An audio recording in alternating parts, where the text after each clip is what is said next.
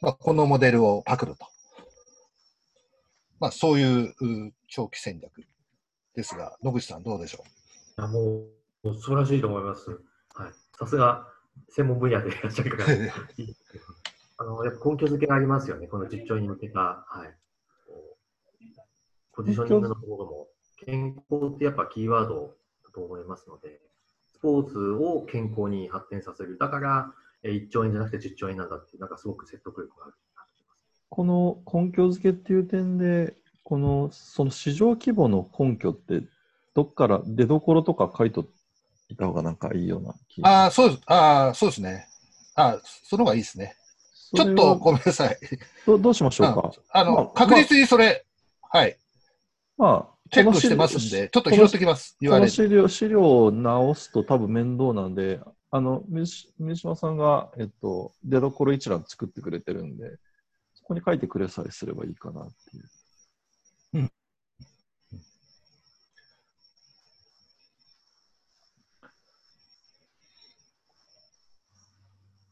一回共有していいですかね？なんか僕あの、その、何でしたっけ、このスポーツ庁が出してるやつで、なんか一応、なんかそれらしきことはちょっとあったかなって思っそれらしいのかわかんないですけど、あれどうって規模のところで、これか。うん。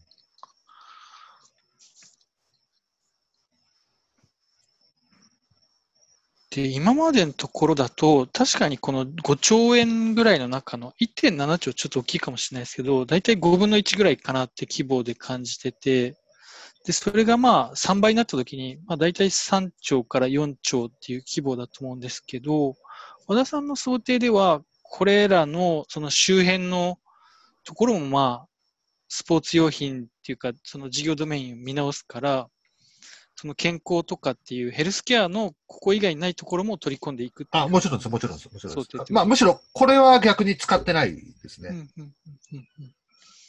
まあ、確かに今、今1兆円だから、10年後はスポーツ、あれは本当は 3, 3倍の3兆円ぐらいしとかないといけないかもしれないですね。これ、これに合わすんであればね。ああ、規模としては。ちょっと出どころは、あの、お願いします。願いします。で、この2ページ目、もう1ページ目行っていただくと、はい、まあ、要は、ストーリーはですね、まあ、フェーズを3つに分けましたと。で、もう最初は、やっぱりその付加価値をいかいかにつけていくかっていうことで、まあ、いわゆる物売りからこと売り。水氏、あの、資料戻してもらっていい？あれ？戻ってないですかねあ、戻った、戻った。戻りました、戻った。あれ？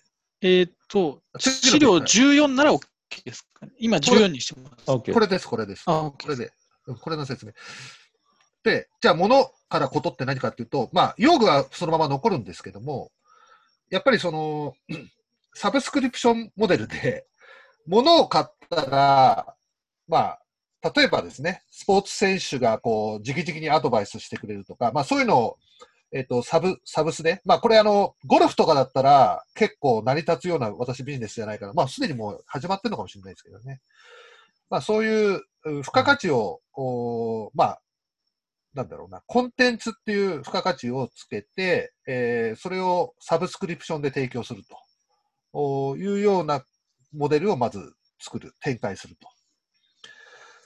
で、えー、まあ、それがある程度こう浸透してきたら、もう第2フェーズが一番肝になっていて、まあもう D2C の世界にどっぷり進出しますと。で、この時はもう、えっ、ー、と、自社の製品だけではなく、えー、あらゆるスポーツメーカーの商材も扱うし、えー、さらにはここでドメインをもう健康という、えー、ドメインに切り替えて、えー、まあ、スポーツが軸なんですけれども、えー、まあ、健康の領域まで入って、えー、この D2C をやることによって、まあ、デジタルトランスフォーメーション、まあ、顧客とダイレクトに顧客の、まあ、ニーズであったりとか、えー、顧客顧客の、まあ、思考であったりとか、まあ、これをすべて DX で捉えていくと。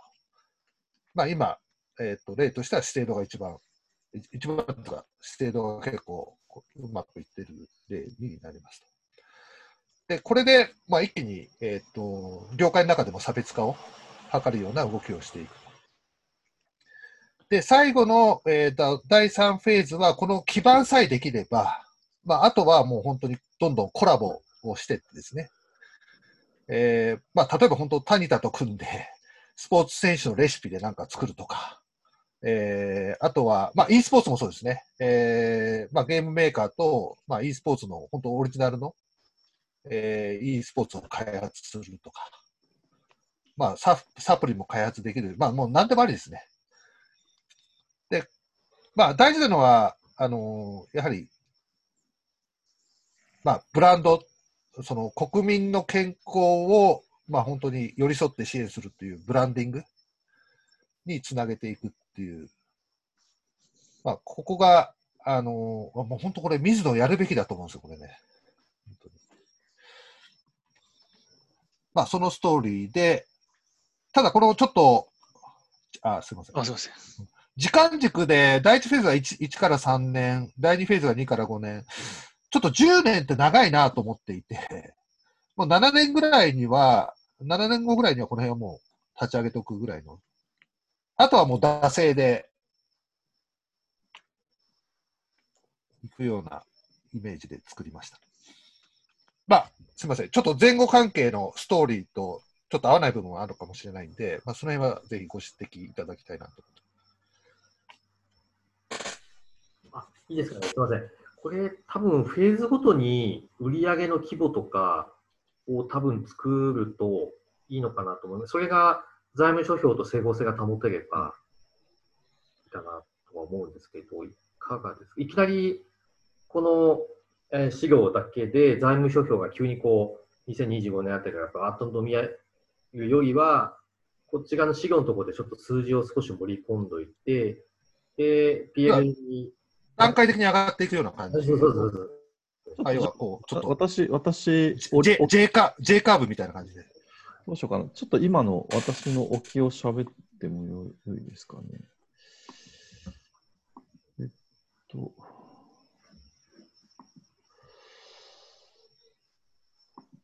ょっとい、えっと、イメージと実際の数字の置きいっていう順番に喋ります。で、イメージとしては、ここのオレンジの丸4が新規ビジネスのイメージで、2030年にあの、いつか、あの、ノグさん、イメージ共有してもらったと思うんですけど、まあ、例えば、全体の3割っていうのを覚えてるんで、これ3割にしてます。で、3割から逆算して、まあ、5%ずつこう、伸びていく感じにしてます。で、利益は、この、えっと、右下の青いやつの一番右が新規ビジネスの営業利益で、まあ、すごい、すごい感じで伸びてて、で、えっと、前提としては、えっと、まあ、も、ものは作るための費コストはかかるんで、変動費は、あの、まあ、他の事業と同じぐらいの変動費は載せてるんですけど、ここれは違和感あればちょっとご指摘いただいたんですけど、固定費一旦載せてない前提にしてまして、具体的には、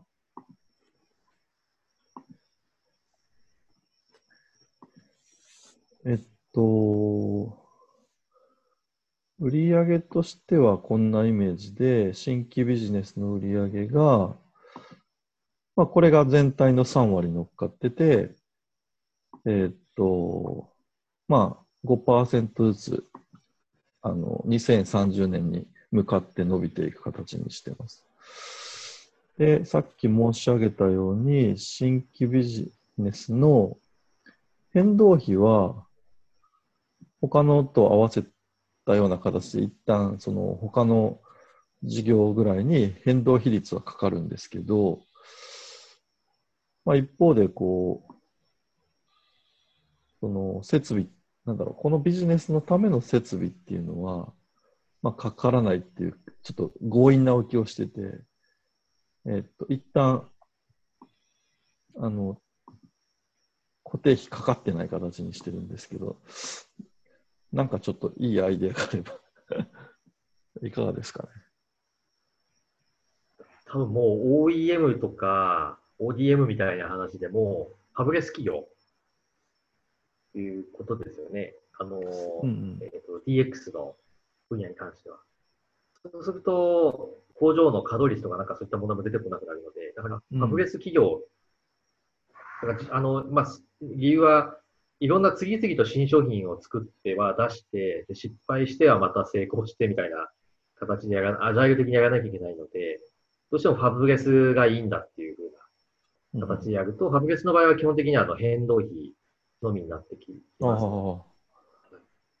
味では、今の仮説に合うような理理屈をつければ、まあ一応筋は通るんじゃないかっていう。あファブレスっていうのが多分キーワードに、そうすれば固定費って概念から逃げられるので、あ、なるほど、なるほど。そうすると、どうしようかまあ、な。厳密に言うと、なんか金型代とかそれはちょっとどうしても焼却になっちゃうんですけど、細かく言うと。でも、ほとんどもうあの変動費でいけちゃうので、あ、なるほどファブレ。スの場合においては。そうすると、まあ一番こう、時間かけずに最短距離でやろうと思ったら、和田さんの資料をまたこう、に数字を入れ込むとなると、ちょっと資料を組み替える時間とかかっちゃうんで、オプション4の中期戦略の説明をするときに、あの、さっき申し上げたような数字の前提をここで書きさえすれば、ちゃんとそうですね。あの、お断りは入れている形になるんで、よろしければ私の方でさっきあのいただいた野口さんあのお願いします。言葉にし、そそれでいいですかね。だからあれですよね、あのファブレスと、プラスやっぱり、まあ、プラットフォームとマーケティングを担う会社ってことですよね。いろんなコラボをしたりする。だから作るのはもうその、作る側とタイアップするんだけども、まあ、ベルトとしては、そこを、まあ、市場にアプローチするためのプラットフォームと、まあ、それを本当にどんどん宣伝する、マーケティングのところを担うと。だから、まあ、固定費かからず変動費でいけちゃいますっていう話でいいような気がします。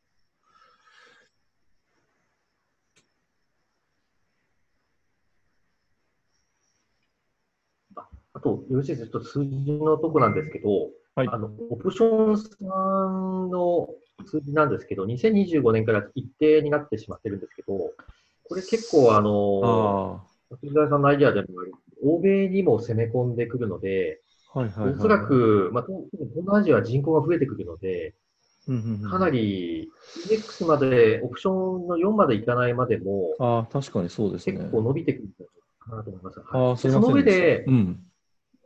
オプションさんが伸びた上で、全体の3割っていうふうにする。そうですねオプションの4はそうすると結構利益が上がっていくんじゃないかなと思うんです。あ、すいませんでした。これ、そうですね。おっしゃる通り。まあ、あの、北米に攻める、攻めて拡大っていうのもそうなんですけど、コロナの影響が緩和したところでの、あの、成長率が追っかぶさってくるっていうのもあるはずなんで、すいません。これ、私のなんか手抜きです。ごめんなさい。そうあ、ありがとうございます。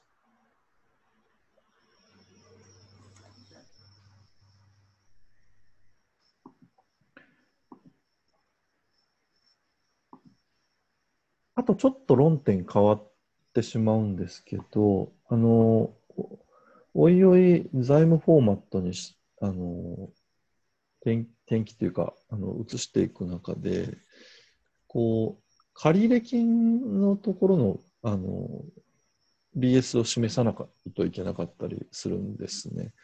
で借入金という意味では、結論的にはこう長期借入金が、まあ、約定部分だけ減っていくイメージでいいかなっていう感じにしてまして、まあ、なぜなら、まあ、やっぱり最初はしんどいんです。すぐに新規借り入れ、なかなかできない中で、こう、自力で、えっと、長野工場を売却して、自力で、こう、まあ、自分のお金の中で回る、あの、規模の、えっと、買収、買収か、買収、あえっと、業務提携か、資本とかをやりながら、えっと、利益水準を伸ばしていくっていうストーリーで、まあ、無理やり借りで起こさなくてもいいかなっていう気がしてまして、い一旦そんな感じでやろうと思っってますけど、そそんなにそ違和感ない感じですかね。これ借り入れは返済せずに、もうずっと一定みたいなイメージです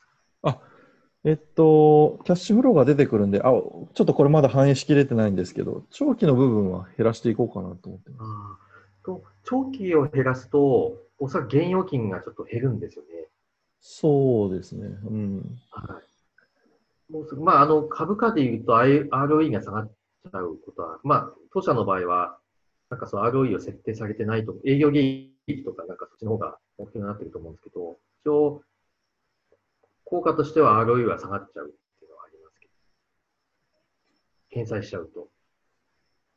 と、あとキャッシュフロー、キャッシュが減少するっていうデメリットがありますけど。キャッシュは、そうですね。そうあの、へでまあ、ただ、義足がちょっと若干減るっていう。どうしようかな。ちょちょっとまだその辺のこう熟慮が足りてなかったりするんで、そそれちょっと次回ですご相談かな。はい。まずさ、もう借入金をそのままにしちゃうと、もう、あの、利息もそのままピッと引けちゃうので、で、ねなんでそんなことするんですかっていうと、うん利益もどんどん上がってんだけど、借りが一転することによって ROE は上がりますと。まあ、一株当たりの、えー利益上がってきますよっていう。一株当たりの純資産。ROE 上がるかな。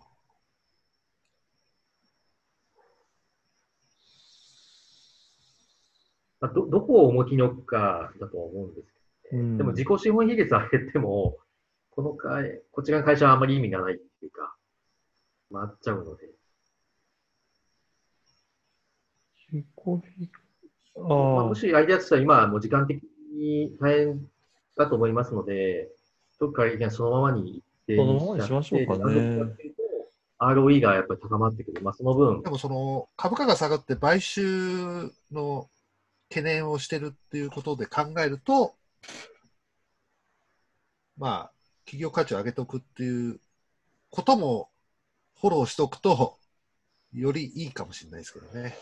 まあ、企業価値上げるんだったら、借り入れもガツガツやっていかないと。そうですね。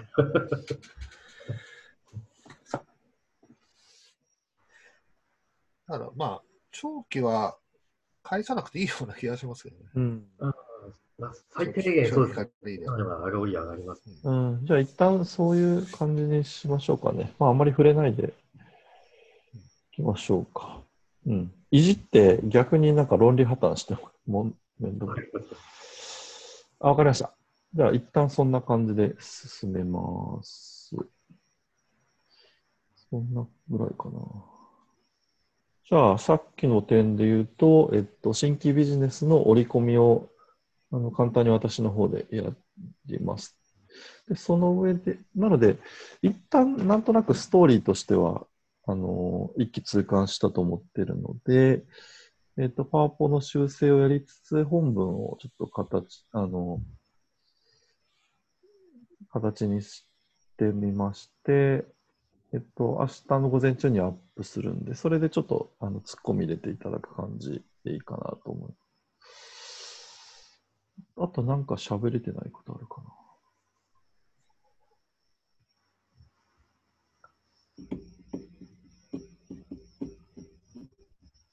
あそれはじあの事業証券のとこで、はいはい。執行役員を入れるって確か記載ありましたっけ？ああ、やり、今確認します。あの、か書いてます。えっとですね。オプション5でした。ちょっと、投資で喋りましょうか。せっかくなんで。私も喋ると本文書きやすいんで。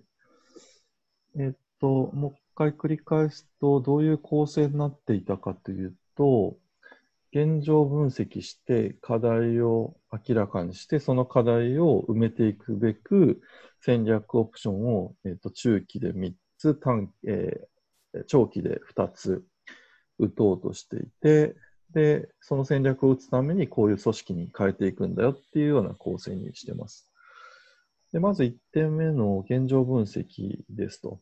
えっと、3C をやってて、市場競合自社という形ですと。で市場分析はあの繰り返しですけど、コロナの影響があって、えっと、楽観シナリオをストレスかけてますっていうことです。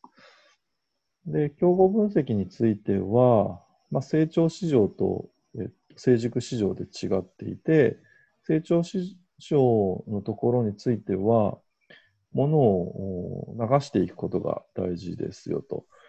で、当社は成長市場であるアジアにおいて流通拠点がないよねと。そこを取っていく、成長を逃しているっていうところが一つありますと。あと、成熟市場の日本、北米、欧州については、えっと、お客さんのニーズをしっかりと捕まえて、それを製品化するっていうことが大事だだけれども、えー、そこのお客さんのニーズを、まあ、スポーツ用品店中心の、えっと、バリューチェーンなので、把握しきれてないんじゃないかということです。それで、でその結果、どういう、まあ、実績、成績になっているかというと、えっと、上の段で他社との比較をしてプロットしてまして、左の表だと、まあ、売上規模なり、えっと、利益規模、時価総額 あの見劣りしますよねということです。で、あとそうだな。あと、まあ、右の、あの、丸で見ても、すごいちっちゃい会社なんですよね。こういう縦軸が売上規模で、横軸が当期利益率なんですけど、規模もちっちゃいし、利益率も低いよねと。やばいよと。で、下の段で、えっと、コロナで業績が悪化すると、時価総額としては、えっと、まあ、60億、あ30億ぐらい落ちて60億程度になりますと。で、他、あの、まあ、割安、割高の観点で見ても、えっと、まあ、キャッシュフローに対して時価総額としては、えっと、まあ、倍率として低いよと。あの、どっかに食べられちゃうんじゃないかっていうことです。で、じゃあ何か課題かということで、えっと、まあ、いろいろ根本原因書いてて、ざっくり6つぐらいにの課題に集約されてると思っていて、一つは原価率が悪いですというのと、まあ、製造段階での原価率の話と、あと営業利益の段階でいくつか低い部門がありますっていうこと。あと、営業利益率段階でいいんだけども、売上が伸びてない部門がありますということ。あと、長期的な観点で言うと、コロナによって、えっと、成功要因が変わっちゃうリスクがありますと。あとは、まあ、同族系のガバナンスリスク、あと中国の地政学リスク、こういうのがあると思っています。で、それに対して打ち手として5つ考えましたと。えっ、と、原価率の悪化については、工場再編、長野工場分社化売却で工場再編。あと、営業利益率が低いテニス野球事業については、えっと、改善していこうと。あとは、営業利益率、いい部門においては、スキー、ゴルフ事業で海外展開をしていきたい。でこの中で、ボール製造については、利益率があの資料2にあるようにいいんですけど、あのこの販売ルートがやっぱりこう文教ルートという学校とかが主流になってくるので、あのアジアに攻めていって学校を攻めれるかっていうと、まあ、投資対効果がちょっと合わないんじゃないかということで、一旦外してます。あとアフター、まあ、アフターコロナの新規ビジネスをやっていきます。あと事業承継策を打っていきますということです。で、えオプションがあります。あ、これごめんなさい。これ、題名が間違ってますね。えっと、オプションと、その、まあ、財務の関係性です。で、上の段が売上、それから営業利益と営業利益率の関係性。まあ、右肩上がりでいきますよということです。で、その中で本文に書いてるんですけど、オプション4の新規ビジネスの割合を、えっと、全体の3割まで伸ばしていくと。で、固定費負担のかからないこと売りビジネスのため、まあ、ここにさっきのを加えていく感じですね。営業利益率が6割ということで、えーまあ、そのぐらいの確保をしていくんだよっていうことで、下の段の売上高のイメージ、で右のところの営業利益のイメージ、ちょっと売上のところがべったりになってるところがあるんで、あの修正します。それから6番、6ページが、まあ、長野工場の分社化売却。で、えっと、長野工場の選定の理由を書いていますというのと、あと、野口さんに書いてもらった分社化から売却のプロセス。で、工場再編の全体像。えっと、こう長野はなくなるけれども、えっと、クラフトマンを移動したり、えっと、生産以下、まあ、他のところに増設するということで、効果としては、まあ、売上としては、えっと、まあ、コロナの自然減はあるんですけど、えっと、基本的にはあの維持していきますよということです。はい。で、スキーの固定原価のところは人件費分の圧縮を図りますと。あと BS の影響は、あの、長野は売るんですけど、他で増設するんで、えっと、一旦トントンと置いてます。それからテニス野球事業の営業利益率の改善ということで、左の図は、テニスと野球事業のところについては、ある程度、粗利率は出てるんだけども、その下の、えっと、販管費で結構食われてて、営業利益率がガッと下がってると。ここが問題だよね、ということですと。はい。で、まあ、販管費を圧縮しましょうということと、あとは、えっと、さっきのバリューチェーンのところで言ったように、顧客ニーズをしっかりと把握して、それを把握した、えっと、ニーズを当社の強みを生かして、高価格帯カスタム品ということにシフトしていこうということにして、います。で、その、まあ、効果が営業利益、えっと、テニス野球事業の、あ、これも合ってるか。あ、そっか、合ってますね。テニス野球の売上高営業利益率。下が、えっと、粗利の額と営業利益の額です。まあ、こんな感じで、えっと、良くなりますよということです。で、えー、っと、はい。あとあれですね。えっと、スキーゴルフの海外の売り上げの拡大ということで、えっと、アジアのスポーツ用品店に、えーとまあ、お金をある程度注入して、え、そこの提携先の売り上げの1割を取っていこうということで、え、考えています。ちょっと細かい説明を省きます。あとは、欧米の拠点の直営化ということで、えっと、昨日も LINE で議論したように、まあ、あっさりの表現にしてます。人員を増員して、えっと、顧客ニーズを把握することをあの強化していって、その結果、汎用品ということよりも、高所得者層に対して付加価値品、カスタム品を売っていくんだよということにしています。はい。それから、あそうですね。で、その結果として、まあ、こんな S 型になりますということで、えっとまあ、海外比率についても、まあ、拡大していきますっていうことにしています。はい。あとは和田さんの長期のやつ。であと15ページからが資本承継で、オプション5のところで執行役員制度の導入というふうにしてまして、なぜならば、今の役員の年齢こうです。5年後になったら、あの、結構、お年ですよ。ということで、今から、あの、まあ、えっと、経営がちゃんとできる人を育成していくんですよ。あとは、さっきの和田さんのビジネス、新しいビジネスを推進していくためには、外からあの DX に明るい人を持ってくる必要がありますよね、ということにしてます。というのが一つ。あとは、まあ、資本政策によるアジア拠点の獲得ということで、えっと、まあ、当社の、あの、なんだろう、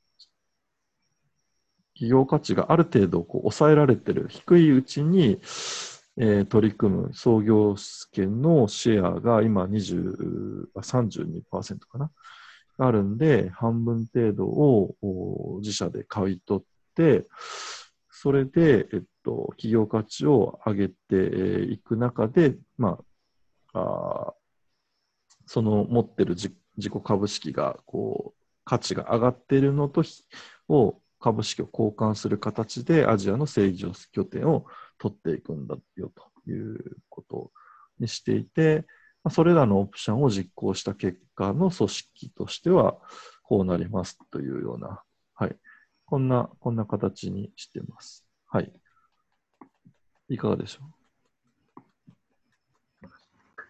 う？お 悪くない。すごいですね。ここれだけのむしろね、あのこれを見る人が本当に大丈夫かなって感じですね。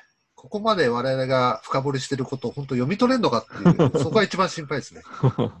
なんかもう、学校名だけで決められちゃうような気もしないじゃないですけど、グロービスって書いておきましょうか。ハーバードぐらいにしといた方がいいんじゃないですか。いやーでもすごいですね。これだけの内容を18ページにまとめられるってすごいことですよね。いやいやいやいやしかもこのこの短期間で。すごいっす。いやいや。一つのそのグラフに込められたそのコンコンテンツの量って半端ないですね、もう。濃密度がああ。すごいです。ちょっとなんかグラフちっちゃかったりするかなと思うんで、そそれはちょっと星座さんになんか突っ込み入れそう。い一個やっぱちょっと、一個気になるのが、え今度やっぱ見る側の目線でいくとですね、はい。多分グラフはいいんですけど、はいその、グラフの下の数字、この一個手前とかですね、えっ、と、しえー添付資料、お ?5 か？5, 5ですね。ごめんなさい。5, 5ページ。そうなんですよね。これどうしようかなと思ってまして。うんこれね、逆にちょっと嫌がられるので、やめよやめようかな。あの、うん、あの、注目すべき数字だけ、ちょっと大きめに、そうですこの、ね。この結果こ、これがこうなるみたいなのだけああればいいと思うんですよ。ちょちょっとメモ帳。だけで。あ、そのっと待過去の優勝チームの見ても、割とそのこういう下にあの細かく数字書くっていうよりは、上に、あのこのグラ棒グラフの上の方にあ、の大きいフォントで、その注目してほしい数字だけバンバンって書いてるようにされされてますね。なんか私、あの、会社内で、こう、倫理書とかに書くとき、数字書いてないと、お前合ってんだろうなって言われて、そう、そういうちょっと癖がついてた。まあ、私もね、意図意図的に、あのー 意図的に見えない、見えないぐらいにして 出すこともあります。まあ、今日もそういう資料を出して怒られましたけど、見えないよって言われて。いや、それも意図的にやってますので。わかりました。ちょっと、あ、ちょっとメモ帳を持ってきます。ちょっと待ってください。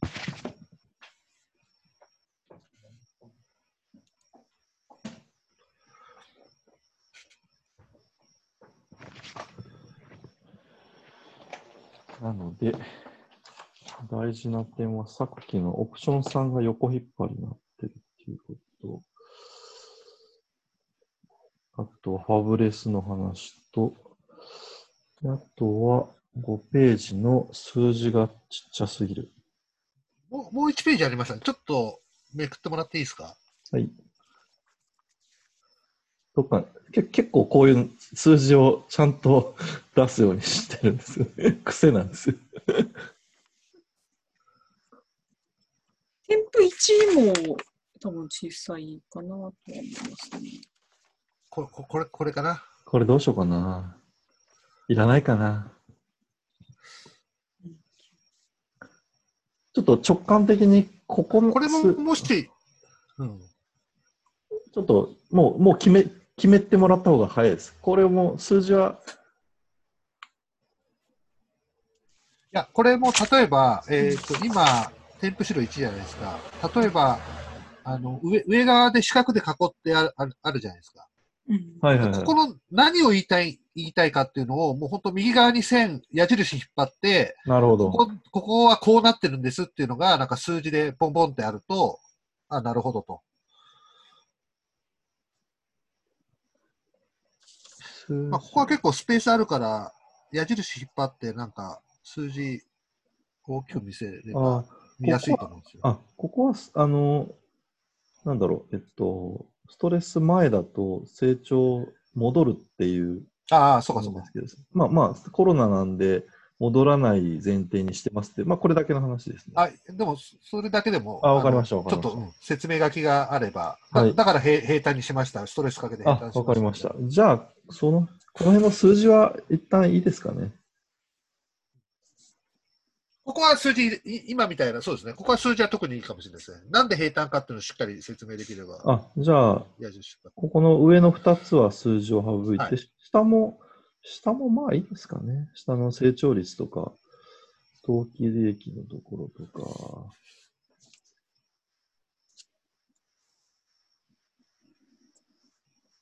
と利益の額としては置いときましょうかね。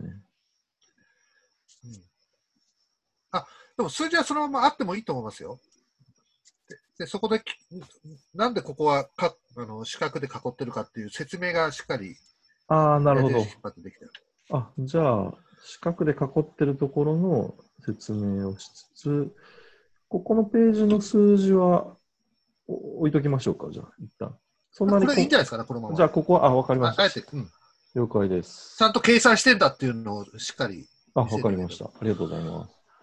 ここはよくて、この辺はまあいいか。この辺もあんまり細かくない。あとすみません、あのここの、こういう、すみません、2, 枚目のところとか、まあ、その後もあるんですけど、あの透かした、えー図図を使うと、えー、と白黒印刷したときに非常に薄く見えますので、えっと、な何かそのマークをつけたりしてるときは意味があってしてると思うんですけど、白黒資料で審査されるっていう上では、えっと、その、まあ、ほん本当にすごく薄くていいのかとか、あの、バツとかこれもあのほぼ見えない感じに白黒がなってます。うん、ああ、じゃあ、思い切って、あの、透明にしない方がいいんですね。なるほど。うんうん。あの、わこの右向き矢印とかもそうですね。ああ、なるほど、なるほど。うん。で、あとなんか細かい話ですけど、このあのギザギザギザっていうまん丸が、えっと、はいはいはい右下のお図のとこだと、直接顧客ニあ、ーズをおかしいですね。把握しきれないっね。ていうところあ了解ですちょっとずれてなってるんあですけど、ありがとうございます。うんうんそこをどうしたらいいかなっていうところですね。はい。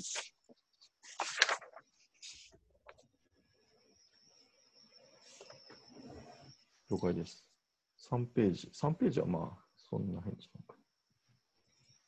4ページ。これもその右上、3ページの右上のお図はかなり、えの丸が薄く見えあ、ますね。薄いか。なるほど。も文字と了解です。丸が、はい。カラーで見るとすごくあの美しいんですけど、はいはいはいはい。そうですね、白黒だとそうですね。ああ、なるほど。あともしかしたらグラフ関係の文字がグレーの文字になってるのかわからないんですけど、白黒印刷するとすごく文字が薄く見えます。あ、えっ、とグラ、グラフの中の文字が。はい、グラフ関係で出てくる数字と、その、まあ、日本語とかもですけど、あ、薄い。多分グレー、あの、多分自然な設定だとグレーなのかなと思うんですよね。あれそうそうそうあじゃ黒黒印刷だとなんか薄いな。やっぱり黒だとあのもうちょっとクリアに見えるかなとああ、思います。なるほど。黒にする。なるほど。了解です。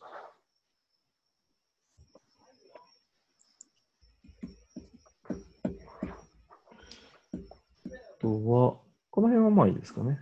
あ、これその、あの、あれですね、さっきも言いましたけど、例えばこのひ、ひあ、ごめんなさいね、えっと、ス三スライド3の、添付資料3のとこの、あの、矢印も、左下の方も、えっと、右下向き矢印とか薄くなってますけど、どそれも白黒だとほとんど見えなくなっちゃってるので、なるほど。もまあ、ったいないです磯の子っぽね。い色。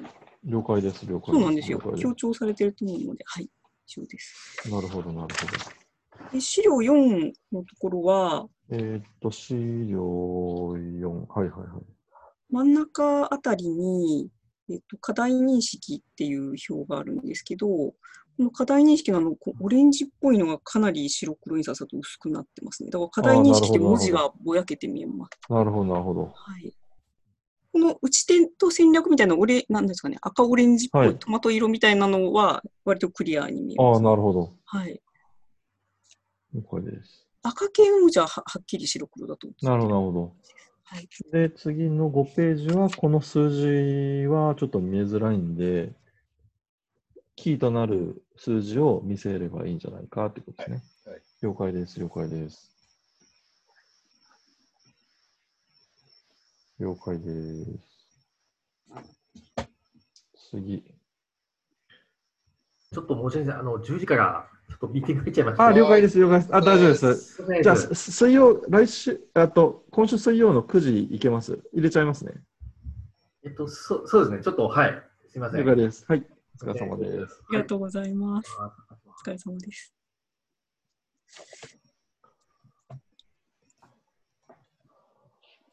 で、7ページ、7ページ。これはまあいいですかね。はい。次。これもだから薄いんですね、この左の8ページそうなの。んですよ。もう、はい。限りああ、なくなるほど見えます。。限りなく薄い。はい。あと、ある意味、こう右側の高価格帯カスタム品の薄オレンジもかなり薄く見えてます。あ、これも薄いんだ。えー、そうなんですよ。まあ、あ赤とかにしちゃった方がいいかもしれないああ、わでかりました。だかはい。ら、この、えっ、と、9あオレンオレンページ、ジがいいですか、これ。あの、そうですね。9ページの矢印も見えにくいってことですね。そうそう、そうなんですほとんど見えないですね。了解です、はい了解です。次は、10ページはまあまあいける感じですかね。ちょっとタイトルがはみ出ちゃっそうそうた。はい。11ページ。11ページの、やっぱりこの地域別シェアが見づらい。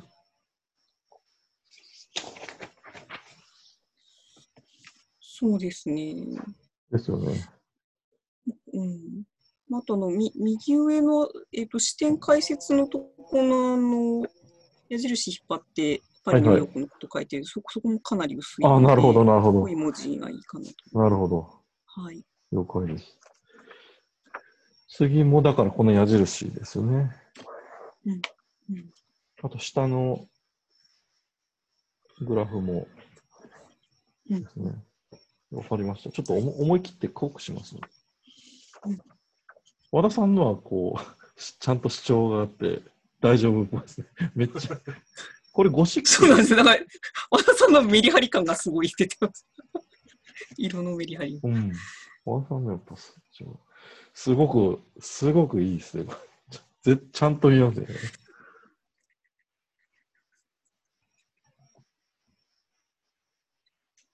これもじゃちょっと薄いのかな、そしたら。和田さんの2枚はね、なぜかあの全部見やすいんです。和田さんのすごい見やすいですよね。ベベストなカラーノードといいますか。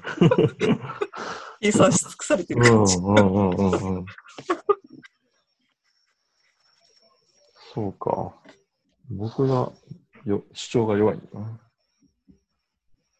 はいはい。わかりました。あ、そうですね。あの、15ページの現在の年齢のところの色合いのとこだけ変えたら多分見えるかと思いますね。ああ、はいはい。あ、なるほど、なるほど黄オレン。ジっぽいのだけ変えれば大丈夫了解です。了解です。そんな感じかな。はい、わかりました。はい。じゃあ一旦こんな感じで修正します。で、もう一踏ん張り、ちょっと、あ、そうですね緊張感。持って、そうですね最後フィニッシュいきましょう。油断せっかくここまでやったんで、油断して見見えづらいとかで落ちたくないですよね。本当もったいないですからね。うん和田さん、また、かこうお、いつまでお相手していただけそうですか？とか言って、まだ大丈夫ですか？まあ、とところどころ、ああのまあ、水水曜日も出ます。大丈夫ですね。じゃあ、水曜日、はい入れさせていただきます。成田さん、一個質問があります。はい。はい。あのーこれじゃないんですけども、事業構想ネットワークで、はい。はい。はい。はい。今週土曜日が定例会じゃないですか、あはいはいはいコアメンバーの。はい。で、スケジュールを見ると、コアメンバー、うんごめんなさい、えっと、なんか、えっと、7時、7時、8時で、はい。はい。えっと、コアメンバー、あ、はい。はい。でもそうか。分けるってことにしたんですよね、確か最に。初に、あの、コアメンバーを先にやっもんても、んで、もんで、あ、そうかそうかそうか。意思決定をその後そうですね。だからこれ3時間ぐらいやるってこと。と事業構想ネットワークにまだ頭がいかない感じです。まあこれが終われば。じゃあ、次は水曜日ですね。まあ、水曜日、最後。はい。えっと、できれば、まあ、ベータ、まあさっきの私があの自分でやりますって言った、あの、体裁を整えるのは水曜日までには、あの、まあ、本当の最終の手前ぐらいまでは、ちょっと体裁整えておきますんで。あ、どうしようかな。最初先に私がもろもろ修正そうですね。成田さん先にやってもらってからのがいいですね。はい。はいじゃあ、じゃあ、でも明日、明日いっぱいぐらいですよね。だから明日、私、明後日やります。水曜日の、あの、いや、えっ、と、今日、パワポの修正して固めて、で、本文は明日みたいな感じにしますので、じゃあ、 Slack に今から修正しますって、ちょっと試しにやってみます。はい。じゃあ、こんなところで。はい。頑張りましょう。もう、もう一踏ん張り。本当に頑張りましょう。ここまで来たので頑張り。ましょう。はい。頑張りましょう。ここまで来たし。はい。ありがとうございます。じゃあ、ありがとうございました。ありがとうございました。お疲れ様でした。